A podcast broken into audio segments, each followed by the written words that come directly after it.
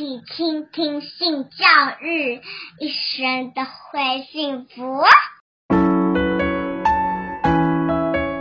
嗨，大家好，我是林燕青。Kimi 呢，其实是非常期待婚姻的。嗯，我了解。嗯，那你们自己会对你们这段关系的期待还有愿景有改变吗？有，其实我从一开始的所谓不不婚主义，到后来同婚过了，我就有慢慢在转变。因为说实话，有结婚。就是只是多了那一张纸，对我来讲啊，就只是多了一张证明书在那边。我我会觉得生活上应该不会有太大的改变。那途中其实也经历过一些，像我前几年也有开刀，小手术而已。对对对，小手术而已。那其实同婚过了，我们没办法登记，但是一开始政府有推那个同性。助记的时候，我们就有去。那我当初的小手术就有派上用场。嗯，那时候医院就承认他来当我的那个签那个手术那个同意书的，对对对，算家属可以陪同这样。因为那时候，哎、欸，我也是一年多前做的小手术，刚好在疫情，所以陪同家属只能有一名。嗯嗯，所以那时候就是刚好那一张助记帮助了我们。让他可以在医院陪我。嗯，对。那其实再往前回溯，他有点过敏体质，对抗生素药物有过敏体质。止痛药。哎，对。那他有一次就是可能吃的东西里面有注射抗生素，那个止痛、止痛消炎药的那种，那种就是可能鸡生病帮他打的那种。所以你吃的那个鸡就可以敏感啊。我吃了那个鸡肉，或是那个内脏类的，我就很容易就是有那个敏感的状况。然后就是因为呃药物过敏，我的是那个血管会扩张，然后就会变成我的脸会肿起来，然后后来会影响我的呼吸。所以其实我有跟他讲过，如果今天出了什么状况，我就是要被立马要去医院，不然的话，因为会怕那个过敏会直接影响到我的生命危险。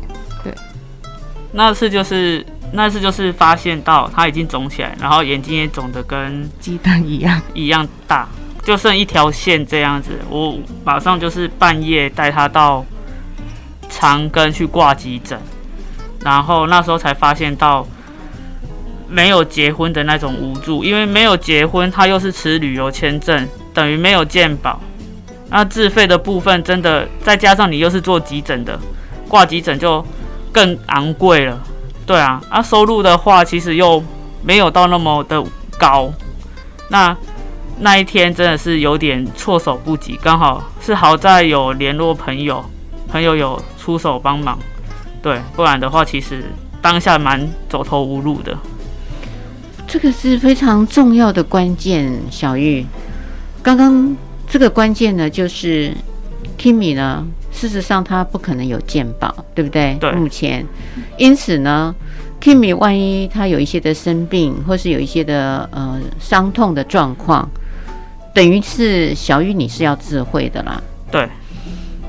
这一点目前也因为 Kimi 没有办法工作，小玉只剩下你在工作，因此在整个的家庭生活的开支上，是小玉你要负全责。没错。再加上 Kimi 呃的这个健康还有保险，呃你没有办法保险，嗯。嗯，就相对的增加了这个开支，这样子的一个状况的呃金额上的嗯捉襟见肘，嗯，我可以这么说吗？啊，捉襟见肘，你自己会有什么样的因应跟考虑没？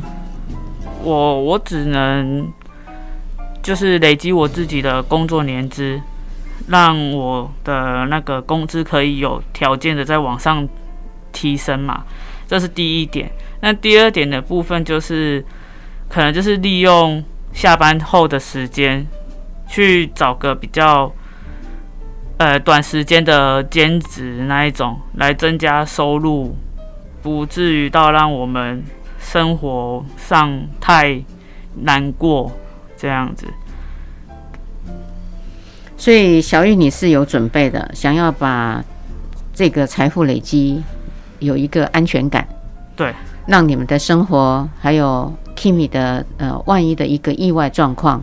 都可以做一个，应该说 cover 哈，对对对处理嘛啊，对，呃，所以都有想想到了，我觉得这点是非常不错的了。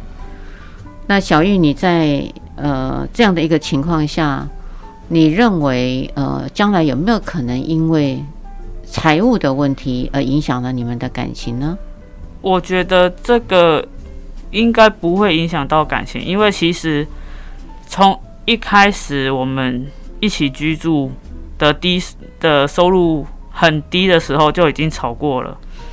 我们对那时候我们就已经因为收入就只有我嘛，那永远都是捉捉襟见肘这样子的情况下，其实我自己很焦虑。然后因为焦虑，所以就会比较容易发怒，就为了这个跟他吵过。那后来也慢慢释怀，就想说。既然这样不是办法，那就是我自己多花点时间，用时间换金钱这样。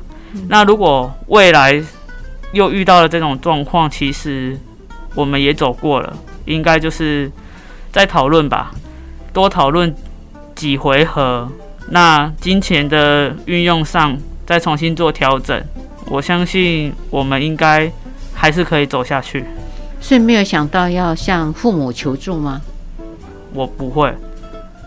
Kimi 呢？我其实有，因为我爸其实就是呃有在香港有一间公司这样子啊。那我有跟他讲过，就是可能经济上面有一点困难，然后他就是计件式的，就是跟就是我帮他做事情，然后他再给我酬劳这样子。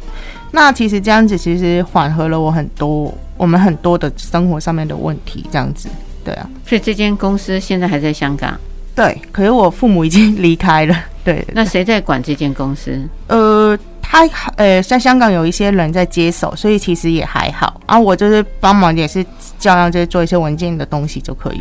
所以你可以越洋，也可以做一点事情。对，反正就是从疫情开始，也是都是透过网络做事情比较多，所以其实我的影响其实没有很大，反而多了工作可以做。这样子说起来，Kimi 也在工作了，算了啊，算了算了算了算了。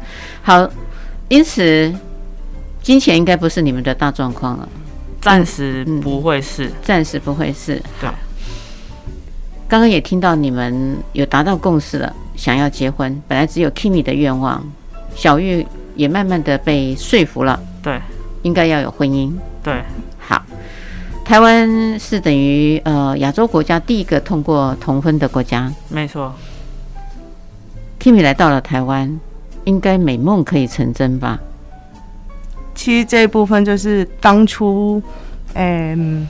大法官释宪之后，我们其实很开心，想说啊，我们终于好像看到那个希望了这样子。然后到立法院出来那个四至七十八的时候，我们其实很灰心，就是觉得说，哎、我们好像被排挤了。但他们转过头，政府就跟我们说，哦，你们等一下，我们商量一下，我们就会给你们。那个可以结婚的那个条例了。你是说台湾政府？对，台湾政府其实，呃，就立法院那边他们有说，哎，跨国同婚的，麻烦你们等一下，我们不是不给你们，只是说我们要讨论一下怎么做。然后一直等等到现在两年多，快三年了，我们还是看不到。对，你们有做过努力吗？因为政府也答应说他们要讨论一下嘛，哦，去做一些可能比较周延的方式，让。这些跨国的情侣们都可以如愿以偿，可是呢，Kimi 说了，我等了两年、三年了，目前还没有下文。这当中，你们是一直等待吗？还是你们有做的其他的努力？接续的内容，请听下一集的 Podcast。欢迎持续收听、倾听性教育，大家一起来找幸福。